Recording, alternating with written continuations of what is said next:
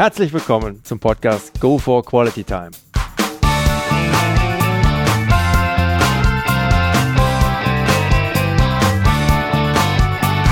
Hier werden wöchentlich spannende Persönlichkeiten interviewt, um mit deren Erlebnissen und Erfahrungen zu mehr Lebensqualität in ihrem Alltag beizutragen. Mein Name ist Detlef Massorts. Ich fühle mich als Weltbürger an vielen Orten dieser Welt sehr wohl, habe riesigen Spaß am internationalen Networken und bin obendrein noch ein begeisterter Fußballer. Freue mich sehr, heute als Gast Friedemann Vogel begrüßen zu dürfen mit dem Titel der Folge 16 aus dem Leben eines Sportfotografen weltweit bei den großen Sportevents am Start. Frisch aus Brasilien zugeschaltet. Hallo Friedemann. Hallo, grüß dich. Starten wir ja direkt mit deinem Kurzprofil. Name. Ja, das ist eigentlich schon fast eine Anekdote, ähm, äh, weil eigentlich ist der Name komplett Johann Friedemann Christian Vogel. Ich sage dazu gerne später noch mehr. Okay, hört, hört. Das hört sich schon, schon sehr spannend an. Alter. Äh, 34. Wohnort. Der Wohnort ist Valinhos bei Sao Paulo. Familienstand. Verheiratet. Kinder. Ja, zwei. Zwillinge. Acht alt. Jahre alt. Berufsabschluss, Ausbildung? Naja, da äh, führe ich auch später zu mehr aus. Eigentlich äh, ist es ein Hauptschulabschluss. Äh, daraus habe ich dann quasi, das habe ich gekrönt mit einer Ausbildung zum äh, Fotografen und äh, daraufhin dann noch ein Volontariat zum Sportfotografen. Mhm. Ausgeübter Beruf heute? Fotograf. Vorlieben, Hobbys? Äh, ja, gute Frage. Ähm, ich würde sagen, heute sind meine Hobbys Kaffee, Wein, ähm, Essen und äh, naja, wenn es nicht beruflich ist, auch gerne mal reisen. Okay, hört sich ja lesen an. Hast du ein Lebensmotto? Ja, also äh, das Lebensmotto ähm, klingt jetzt erstmal äh, tragisch, aber äh, das hat sich quasi so ergeben, weil äh, das Schicksal mich häufiger besucht hat in meinem Leben. Ähm, und das war auch wirklich tragisch. Also ich habe mit äh, 24 Jahren meine beste Lebens äh, meine, äh, meine beste Freundin verloren. Ähm, das war für mich, äh, sage ich mal, ein sehr einschneidendes Schicksal, äh, weil es wie eine Schwester für mich war. Das hat auch sehr lange gedauert, bis das verarbeitet hatte. Und ähm, ich habe auch andere eben andere Geschichten, äh, die da quasi dazu beigetragen haben, dass ich immer mal gesagt habe, ja, lebe jeden Tag so, als wenn es der letzte wäre. Ich will nie hoffen, dass es der letzte ist, aber äh, das mhm. sagt einfach nur, ähm, dass man natürlich, es gibt keine Garantie im Leben. Und ich glaube, äh, deswegen ist es ganz gut, wenn man das Leben genießt, und zwar jeden Tag. Bewusst. Mhm. Bewusst, ja. Ja. Ein schönes Motto. Gibt es ein absolutes No-No bei dir? Wenn ja, welches? Ich glaube, äh, ich habe viele No-Nos mit ja, dem Auswandern nach Brasilien oder mit dem Leben in Brasilien äh, abgelegt. Also so diese typischen deutschen Dinge wie Pünktlichkeit, Zuverlässigkeit, ähm, ja, da bin ich so ein bisschen äh, wahrscheinlich von abgekommen oder habe festgestellt, ich bin dann doch eher mehr brasilianisch als äh, deutsch ähm, und genieße das eigentlich auch. Also so richtige No-Nos würde ich sagen, gibt es nicht. Mhm. Ich nehme das Leben einfach so, wie es kommt. Auch schön. Kannst du bitte noch kurz deinen beruflichen Werdegang wiedergeben? Ja, ich habe es ja vorhin schon ganz kurz angeschnitten. Also äh, ich sag mal so, äh, schulisch war das jetzt nicht so ähm, wahnsinnig erfolgreich. Äh, glücklicherweise war ich auf einer Waldorfschule und dort hat man sehr schnell festgestellt, der Junge braucht äh, äh Praxis. Äh, das habe ich auch bekommen und ähm, ja, habe dann dadurch eigentlich äh, sehr schnell die Schule auch verlassen und äh, mich aufs Berufliche konzentriert. Ähm, da man ja aber ohne Abschluss die Schule nicht verlassen kann, war es halt nur ein Hauptschulabschluss. Ähm, mir war aber sehr schnell klar, dass man daraus mehr machen kann hab, bin dann zurück nach Norddeutschland gegangen und habe dort äh, eine Ausbildung zum Fotografen gemacht.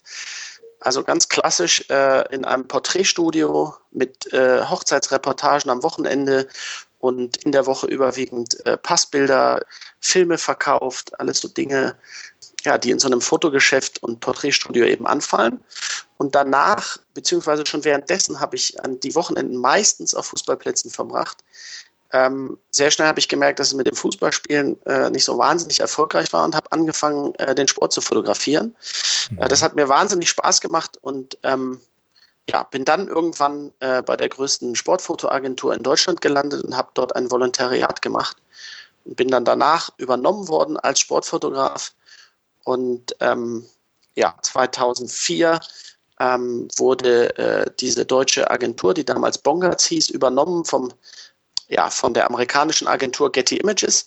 Da stand ich mal auf der äh, richtigen Seite oder wie man es auch immer ne nennen möchte, äh, der Globalisierung und ähm, habe dann quasi äh, ja, für die weltgrößte Sportfotoagentur gearbeitet, was natürlich ja, ehrenwert war. Und ich habe dann 2008 mich äh, dazu entschieden, mich äh, selbstständig zu machen und äh, arbeite seitdem als Fotograf ähm, und eben nicht nur als Sportfotograf, ja, in jeglichen Bereichen mit vielen Kunden zusammen. Und Getty Images ist mir bis heute als größter und bester und treuester Kunde erhalten geblieben. Mhm. Ich fasse mal zusammen, beziehungsweise bringe mal ein paar Grundaspekte nochmal zum Vorschein. Du bist also nach deiner Ausbildung zum Fotografen weltweit auf den ganz großen Sportevents für Getty Images unterwegs gewesen.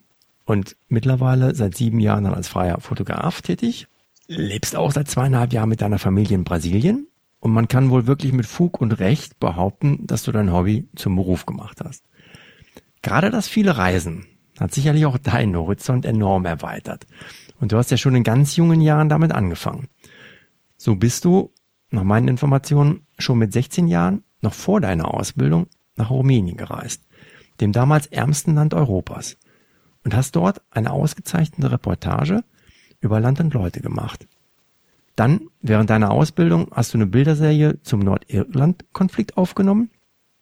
Also da schon in jungen Jahren auch recht rege unterwegs.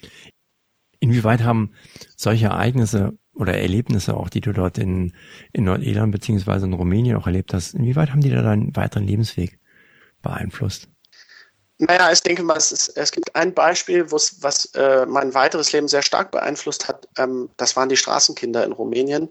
Ähm, das hat mich natürlich mit 15, 16 äh, hat man gedacht, das gibt's gar nicht. Die sind in meinem Alter und die haben kein Dach über dem Kopf, die haben kein, keine Bildungschance, die kriegen keine vernünftige Ernährung, die nehmen äh, teilweise Drogen, was bedeutet, sie schnüffeln Kleber oder so, der natürlich brutale Folgen für den Körper hat. Und äh, das, äh, ja, da habe ich mir immer gewünscht, dass man das, dass, dass man da was tun kann, auch wenn es nur ganz klein ist. Und das, ähm, äh, das ist bis heute geblieben. Also Straßenkinder auch hier in Brasilien ist etwas, was mich sehr ähm, bewegt und fotografisch würde ich sagen, hatte ich ja schon gesagt, das ist so ein bisschen, äh, diese Rumänien-Reise äh, ist so ein bisschen mein Durchbruch gewesen, fotografisch. Da gab es dann halt so die ersten Kontakte und auch Leute, die dann gesehen haben, okay, ähm, da ist Talent da, äh, das sollten wir unterstützen. Und es ist auch so gewesen, ich habe ja gesagt, schulisch war ich da nie so herausragend. Ähm, ich habe alle meine Bewerbungen äh, die ich in meinem Leben bisher getan habe, egal ob es dann auch später irgendwie, sage ich mal, der Businessplan für die, äh, äh, für die Selbstständigkeit war. Es waren immer mit Fotos. Ich habe mich nie mit Schulzeugnissen beworben, was wahrscheinlich auch besser war, mhm. aber äh, auch sehr erfolgreich. Respekt, Respekt. Rückblickend, was mich persönlich interessieren würde, da ich zu dem Zeitpunkt ja auch vor Ort war, was war für dich so der schönste, der bewegendste Moment während der WM in Brasilien? Naja, ich denke, die, ich bin ja anderthalb Jahre vor der WM nach Brasilien gekommen und ähm, habe dann das Ganze schon sehr stark begleiten dürfen, weil ich quasi ähm, direkt für die FIFA über Getty Images eine äh, hier vor Ort quasi sämtliche Reisen, Inspektionsreisen, Stadioninspektionen, äh, das habe ich alles quasi mit betreut. Das war für mich schon äh, eine große Ehre. Das hat mir äh, unglaublich viel Spaß gemacht. Das war wahnsinnig anstrengend, aber ja, nichtsdestotrotz äh, denke ich, äh, eine Erfahrung fürs Leben, die ähm, nicht besser hätte sein können. Und dann bei der WM selber äh, die für mich auch etwas langgezogen war, äh, weil ich quasi insgesamt acht Wochen mit den äh, Herren und Kollegen der FIFA unterwegs war, haben wir habe ich quasi ein FIFA-internes Projekt gemacht, um quasi, äh, habe quasi die WM hinter den Kulissen dokumentiert, um für zukünftige WM-Ausrichter quasi bildlich erklären zu können, wie so eine WM funktioniert und aufgebaut ist. Ähm, das ist ein sehr spannendes Projekt gewesen äh, mit ungefähr 1000 Bildanfragen, wo nachher irgendwie 6000 Bilder draus wurden. Wow. Ähm, das war riesig, aber ich habe das Glück gehabt, dass ich quasi drei Spiele fotografieren konnte während dieses äh, sehr umfangreichen Projektes, wo ich natürlich auch bei Spielen fotografiert habe, aber eben nicht so diese klassische Sportfotografie machen konnte. Die konnte ich bei drei Spielen machen. Das war einmal das Ausscheiden der Spanier in ja schon in der Vorrunde äh, im Maracanã äh, und dann war das das Spiel Frankreich äh, gegen Deutschland, wo auch meine ganze Familie vor Ort war und dann das Finale. Und ich denke, es gab so einen Moment, als ich ähm, äh, am Morgen des Finaltages bin ich sehr, sehr früh ins Stadion, war da quasi noch alleine, also anderen Medienvertretern, Fotografen und äh, ja, sonstigen Leuten war der Zutritt, zu, Zutritt noch nicht gewährt. Und ähm, ja, für, ich habe dann aber gesagt, so, ich will da ganz früh hin. Und dann stand ich da irgendwann mal ganz allein äh, äh zwischen den zwei Trainerbänken. Und da sind wir mal so natürlich eine Last von acht Wochen extremer Arbeit runtergefallen, aber mir sind wirklich die Tränen gekommen und ich habe gedacht, ja Wahnsinn, das ist, äh, das ist unglaublich. Und du hast das bisher noch gar nicht realisiert. In dem Moment realisierte ich das und habe dann damals meinem damaligen Ausbilder eine Mail geschrieben und habe mich einfach bedankt, so, weil das so ein, auch jemand war, der, sag ich mal, zu dem, was ich da erreicht habe, viel beigetragen hat. Ganz ja, stark. das war ein sehr, ja. Ganz stark. Also wirklich ganz im Ernst, mir läuft so ein bisschen gerade die Gänsehaut runter, wenn ich mir vorstelle, an dem Morgen vom Finale Maracana. Wow, klasse. Ganz großer Sport. Friedemann, in unserem Vorgespräch erzähltest du auch, dass es bei dir immer wieder Phasen gibt, gerade um die großen Sportevents herum und bei der WM letztes Jahr in Brasilien war es sicherlich ähnlich, in denen du dich geradezu in deine Arbeit eingräbst oder eingraben kannst auch. Rund um die Uhr mit Arbeit zu bist dann gibt's aber auch immer wieder Phasen, in denen du komplett runterfährst, du dir auch kleine Pausen gönnst oder die Auftragslage auch deutlich entspannter ist. Ist das nicht auch eine Herausforderung, immer wieder von 0 auf 100 und umgekehrt von 100 auf 0 runterzufahren? Könnte mir vorstellen, dass das manchmal auch eine Belastung darstellen könnte. Wie gehst du damit um, da immer wieder umzuschalten? Ja, also ich denke, das Zweite, also quasi von 100 auf 0 herunterzufahren, ist für mich das deutlich Schwierigere.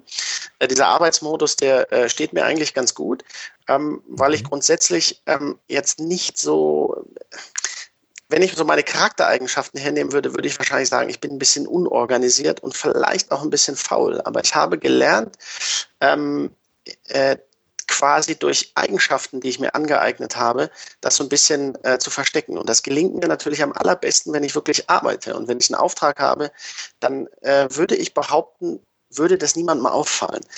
Ähm, wenn ich allerdings von 100 auf 0 wieder runterfahre, was sowieso nach so einer langen Zeit und nach so einem riesen Event dann sowieso, sage ich mal, meistens ist das Loch dann ganz schön tief und ähm, dann ist es auch ganz gut, wenn man danach wieder direkt beschäftigt ist. Das war auch ganz gut, weil die nach der WM gab, äh, hat direkt die brasilianische Liga wieder angefangen. Und ich habe quasi drei Tage später war ich wieder äh, im Arbeitsmodus.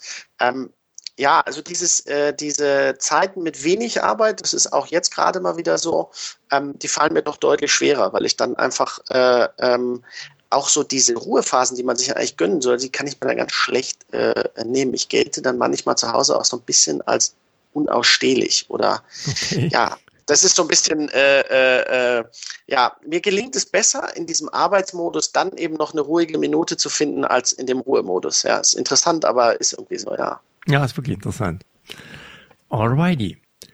Du bist ja in deinem Leben bisher auch mit einer ganzen Reihe wirklich interessanter und spannender, spannender Persönlichkeiten zusammengetroffen. Gibt es da vielleicht eine besondere Begegnung, die auch besonders nachhaltig bei dir hängen geblieben ist, die einfach besonders hervorsticht? Und warum?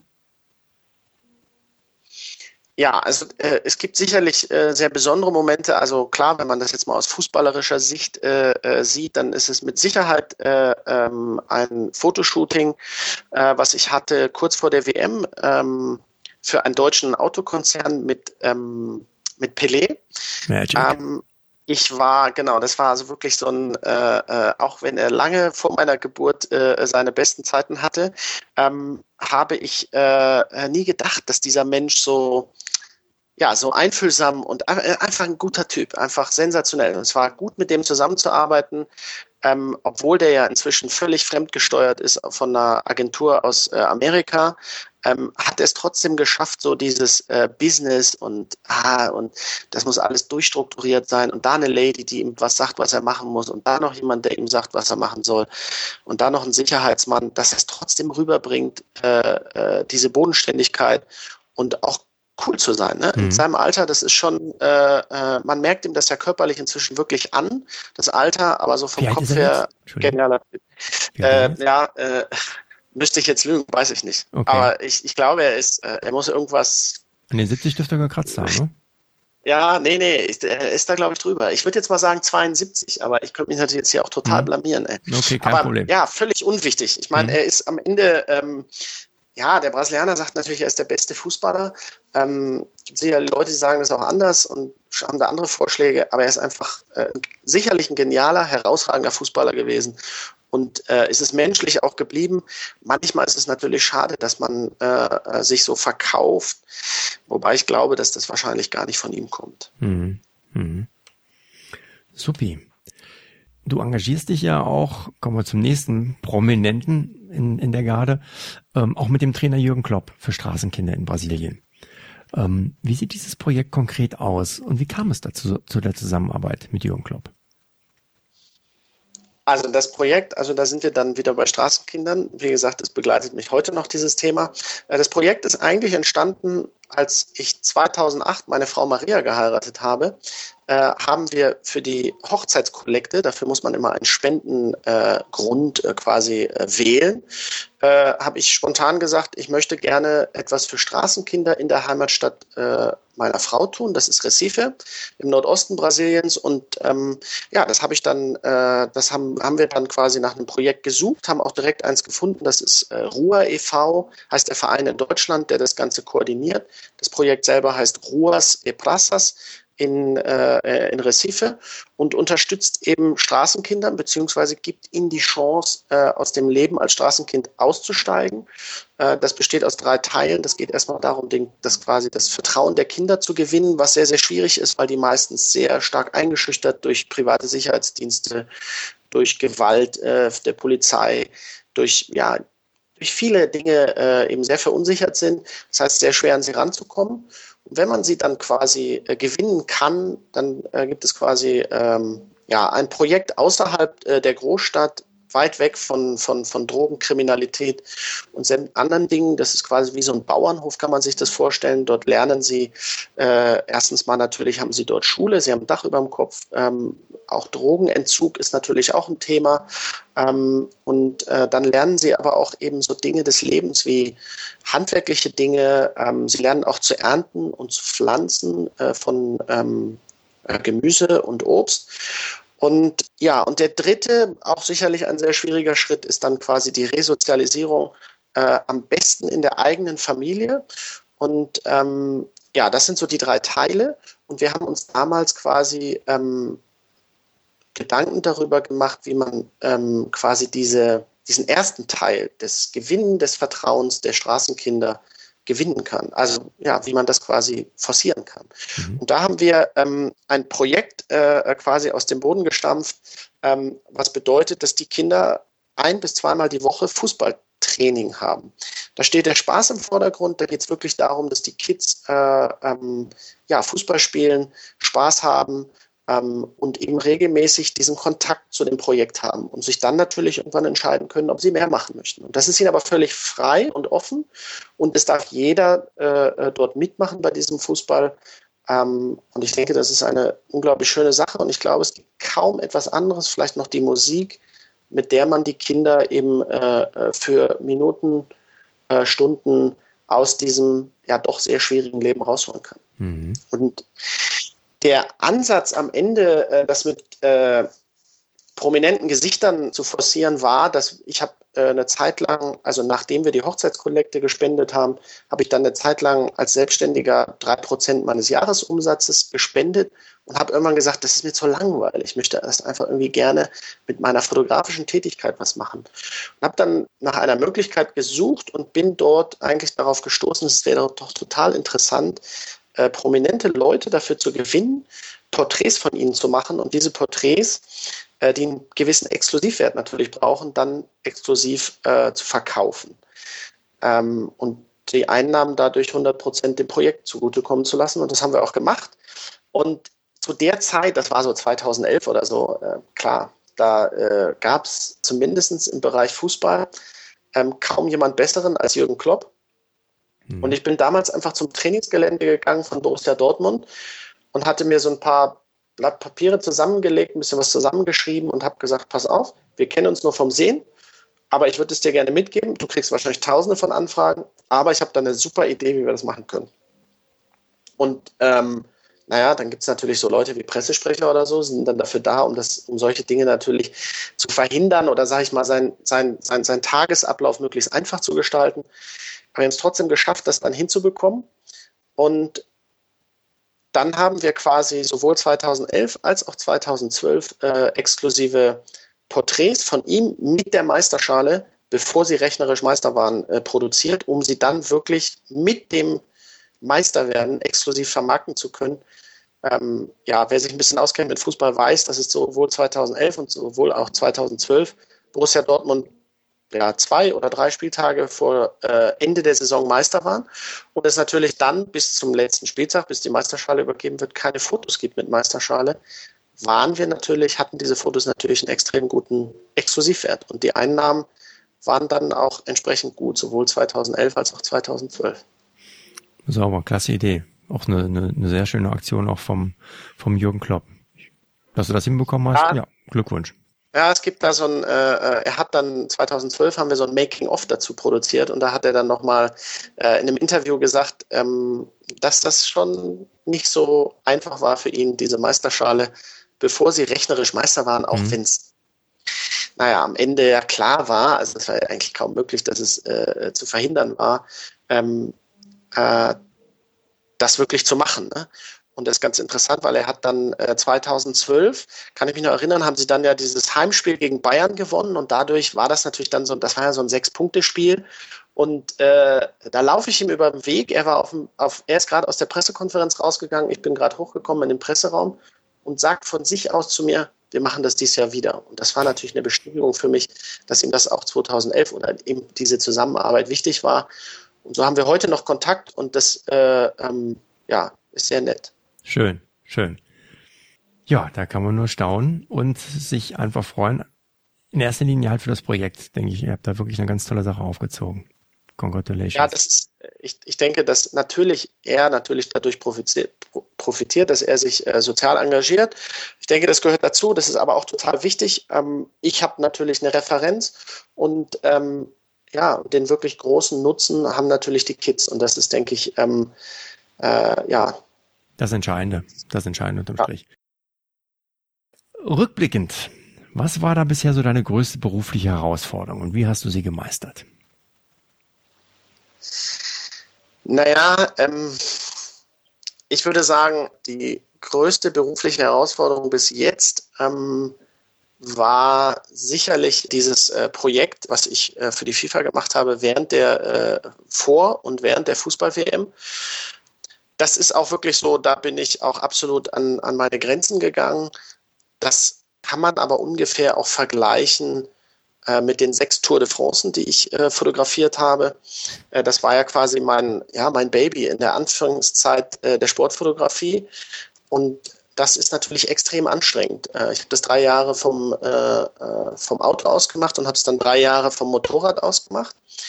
Und ähm, ja, das war wirklich, äh, das ist so, dass dadurch, dass man da halt jeden Tag in einem anderen Hotel, jeden Tag äh, entweder mit dem Auto oder mit dem Motorrad eben äh, 300 Kilometer unterwegs ist und das über vier Wochen hinweg mit äh, gerade mal zwei Ruhetagen, ja, das ist vor allem kräftemäßig eine Herausforderung. Und das war jetzt bei der WM ähnlich. Ich glaube, oder ich würde einfach mal behaupten, dass wahrscheinlich äh, andere Fotografen gesagt hätten, das ist alleine nicht zu machen. Hätte ich vielleicht auch sagen sollen im Nachhinein. Andererseits kann man natürlich auch stolz drauf sein, wenn man es dann geschafft hat. In der Tat, in der Tat. Gibt es ein besonderes Ereignis, vielleicht auch mit einem besonderen Menschen aus deiner Vergangenheit, welches deinen weiteren Lebensweg geprägt hat? Und wenn ja, in welcher Form, welche Schlüsse hast du daraus für dich gezogen? Ja, das ist witzig, weil das gibt es äh, mit Sicherheit, gehe ich mal ein bisschen zurück. Also ich habe ja schon gesagt, dass ich meine Ausbildung in Norddeutschland in der Nähe von Bremen zum Fotografen gemacht habe. Und wie ich auch schon gesagt habe, es war meine Schulkarriere jetzt nur nicht so wahnsinnig berüchtigt. Aber ich habe es doch tatsächlich geschafft, ähm, weil ja der, der Fotografenberuf quasi ein Lehrberuf ist, gibt es natürlich auch eine Berufsschule. Äh, da bin ich nicht so wahnsinnig häufig gewesen, was dazu führte, dass äh, ich glaube, ich nach einem Jahr es äh, geschafft hatte, quasi, ähm, ja, glaube ich, zwei Tage in der Schule gewesen zu sein, aber ich bin auch nicht in den Betrieb gegangen. Das war, das war ein bisschen doof. Äh, daraufhin gab es einen größeren bis, ja, emotionalen Ausbruch äh, der kompletten äh, Chefetage, was in so einem kleinen Familienfotostudio quasi der Chef, äh, sein Vater und die Frau äh, waren. Und äh, die drei haben mich dann, äh, weiß ich noch wie heute, in dem Fotostudio, sag ich mal, äh, so schwer rangenommen, dass der Hund sich irgendwann auf meinen Schoß gesetzt hat, um mich zu trösten. ähm, beim Herausgehen äh, hat man mich dann quasi noch drei Abmahnungen unterschreiben lassen und damit war eigentlich klar, okay, die nächsten zwei Jahre äh, werde ich keinen einzigen Urlaubstag mehr haben. Die wurden nämlich verrechnet mit den Schultagen der, ähm, der Fehlt, also der Fehlschultage. Und ich glaube, das war eine Ansage fürs Leben, die, ähm, die mich auch im ersten Moment ein bisschen haben zweifeln lassen, ob ich das überhaupt in der Lage bin, das durchzustehen. Ähm, weil mir ja klar war, wenn dem Typen morgen mein Gesicht nicht passt, dann schmeißt er mich einfach raus. Der hat mit drei Abmahnungen, unterschriebenen Abmahnungen, egal ob die berechtigt waren oder nicht, äh, hatte ich einfach keine andere Wahl. Ähm, ich habe es durchgezogen und ja, deswegen ist das eben auch ein Mensch gewesen, der heute äh, inklusive seiner Frau zu meinen besten Freunden zählt. Und ähm, das ist eben auch außergewöhnlich, weil Lehrlinge hat er viele gehabt und es gibt, äh, ich war sicherlich der schwierigste und das ist der, zu dem er heute wahrscheinlich am meisten Kontakt hat. Ähm, und das ist eben auch ein Mensch gewesen, mit dem ich dann äh, meinen emotionalsten oder mit emotionalsten Moment eben im Maracanã vom Finale verbinde. Das ist schon äh, interessant, ja. Stark. Stark. Ja. Und noch sehr emotional. Schön. Die harte Schule durchgemacht und dann mit so einem Resultat hinten dran. Klasse. Weniger Schule, mehr gearbeitet. Was ich, ich meinte mehr die harte Schule des Lebens in dem Moment, dass er dir die aufgezeigt hat, beziehungsweise er mit seiner Frau. Perfekt. Die Lehrer, die, die Lehrer habe ich aber auch noch kennengelernt. Da, äh, einer okay. von denen zählt heute noch zu meinen guten Freunden. Die anderen sind leider inzwischen alle verstorben. Mhm. Alrighty. So, jetzt die letzte Frage. Was ist das nächste große Event beziehungsweise Projekt, was du vor der Brust hast? Naja, wissen wir ja alle, dass äh, äh, ziemlich genau in einem Jahr, oder dann ist es schon so, dann sind die Olympischen Spiele in Rio. Und das ist natürlich äh, äh mein absolutes Ziel. Das war es auch schon, bevor ich nach Brasilien gegangen bin, habe ich immer gesagt, es gibt zwei wichtige Sachen, die ich in Brasilien erleben möchte. Das ist nochmal eine WM und das ist auch nochmal Olympische Spiele. Und zwar in dem Land, in das ich mich quasi vor ja, über elf Jahren verliebt habe, als ich das erste Mal in Brasilien war, 2004. Und ja, ich hoffe ähm, und bin da ganz guter Dinge, dass ich da dabei sein werde. Da drücke ich dir die Daumen, vor allen Dingen auch in eigenem Sinne. Ich plane mich auch nächstes Jahr rüberzukommen. Sollten wir uns auf jeden Fall treffen, mein Lieber. Da würde ich mich sehr freuen, natürlich, klar. Copacabana Aber ist zwar leider ein Stückchen weit weg von, ähm, vom äh, Olympischen Dorf oder vom Olympischen ja, von der Olympischen Area. Aber äh, ich denke, wir finden da mal einen Ausweg äh, nach Ipanema. Äh, Wer will denn nach Copacabana? Ich bitte dich, genau, ja. Richtig. Dann, nehm, dann nehmen wir eben Ipanema. Es ist auch nicht mehr ganz so weit weg, oder? Vielleicht reicht genau. Aha. Also es gibt ja äh, Strände, gibt es ja genug in Rio. Aber, aber reichlich LeBron hinten dran. Anyway, da packt, da packt man schon was. Genau. By the way, eine Sache haben wir noch. Du hast ganz am Anfang unseres Interviews davon gesprochen zu deinem Namen, der hier nun sehr umfangreich war. Ich kriege ihn jetzt ganz ehrlich gesagt auch nicht mehr zusammen, dass du da nochmal kurz drauf eingehen wolltest. Das hat sich jetzt nicht ergeben. Möchtest du da vielleicht noch ein paar Takte zu, zu verlieren? Zu deinem doch sehr umfangreichen Namen? Ja, also der äh, Name ist ja Johann Friedemann Christian Vogel. Ähm, das ist natürlich wirklich äh, sehr umfangreich. Das Interessante ist, dass das eigentlich in meinem Leben fast nie aufgekreuzt ist. Ähm, also es gibt so, äh, eigentlich der Rufname ist halt Friedemann, der steht schon mal in der Mitte, das ist schon mal außergewöhnlich. Ist aber, also gibt es einfach. Aber ich kenne eigentlich nur Friedemann Vogel. Da gibt es dann auch noch witzige Anekdoten dazu. Das wird dann mal übersetzt. Hatte ich mal einen Cousin, der fand das total witzig, die Namen zu übersetzen. Und in, in Englisch heißt das ja Peaceman Bird. Und äh, zum Beispiel auf Instagram benutze ich diesen Namen noch, weil es einfach was total Witziges ist. Im Englischen klingt es einfach super. Ähm, und die Engländer oder Amerikaner fragen dann immer, hey, wie kommst du dazu? Naja, aber das ist quasi nochmal eine andere Geschichte. Äh, und der Name insgesamt ist quasi, also außer dass es vielleicht irgendwie JFC ist und nicht JFK oder so, ist eigentlich, sag ich mal, relativ wenig mit meinem Leben zu tun gehabt. Jetzt komme ich aber vor zweieinhalb Jahren nach Brasilien und die nennen mich alle Johann. Dann habe ich gesagt, das gibt's doch gar nicht. Äh, das liegt einfach daran, dass äh, die Brasilianer das einfach, äh, äh, die nehmen einfach immer den ersten Namen. Und da in meinem Dokument als erstes immer Johann steht, sprechen mich alle, also so offizielle Behörden, Banken, bla bla bla, heiße ich halt überall Johann. Und äh, da natürlich auch nicht alle Namen, sagen wir jetzt, auf eine Bankkarte oder Kreditkarte passen, steht dann da Johann FC Vogel. Also es könnte auch ein Fußballverein sein. Das ist äh, ganz witzig, ja. ja, da muss ich dich nochmal einen neuen Namen gewöhnen in höherem Alter, wobei, meine Güte, höheres ja. Alter. Ja, ja aber perfekt. deswegen ist, okay. äh, ist es, äh, ja, es ist äh, witzig. Na, klasse. Wunderbar. Ja, ich würde mal sagen, sehr schöner Übergang. Friedemann, vielen herzlichen Dank für die Einblicke und Einsichten. Hat wirklich sehr großen Spaß gemacht, sich mit dir hier austauschen zu dürfen. Aus dem fernen Brasilien dazugeschaltet. Mal was ganz Neues oder das erste Mal was ganz Neues per Skype von so weit rüber. Wie man so schön auf Brasilianisch zu sagen pflegt. Boa tarde e até logo. Auf Deutsch. Einen schönen Tag und auf bald. Also nochmal, vielen lieben Dank. Liebe Zuhörer, Sollten Sie weitergehendes Interesse haben an der Person Friedemann Vogel und an seinem fotografischen Können, bitte einfach mal einen Blick in seine Webseite werfen unter www.friedemannvogel.de. Es sind da wirklich unglaublich tolle Aufnahmen zu sehen. Ein Blick lohnt sich auf alle Fälle. Den Link finden Sie aber auch wie immer in meinen Shownotes. In dem Sinne, sollte Ihnen der heutige Podcast gefallen haben, dann würde ich mich sehr freuen, wenn Sie ihn kurz in iTunes bewerten können. Ihre Bewertung hilft, meinen Podcast sichtbarer zu machen und mehr Leute werden so auf ihn aufmerksam. Ich würde mich sehr freuen, Sie auch nächste Woche wieder begrüßen zu dürfen. Bis dahin eine entspannte Quality Time.